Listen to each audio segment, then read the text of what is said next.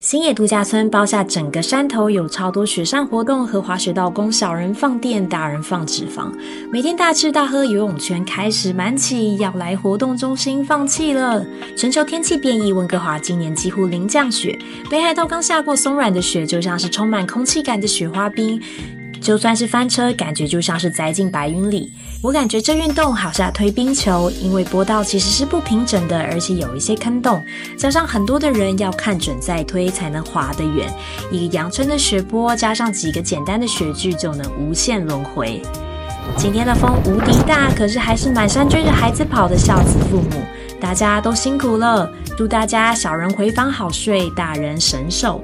最后，电放光的小人倒地不起，要靠行李车送走。如果你还没有孩子，觉得养育可以很优雅，真的不要太相信电视哦，特特。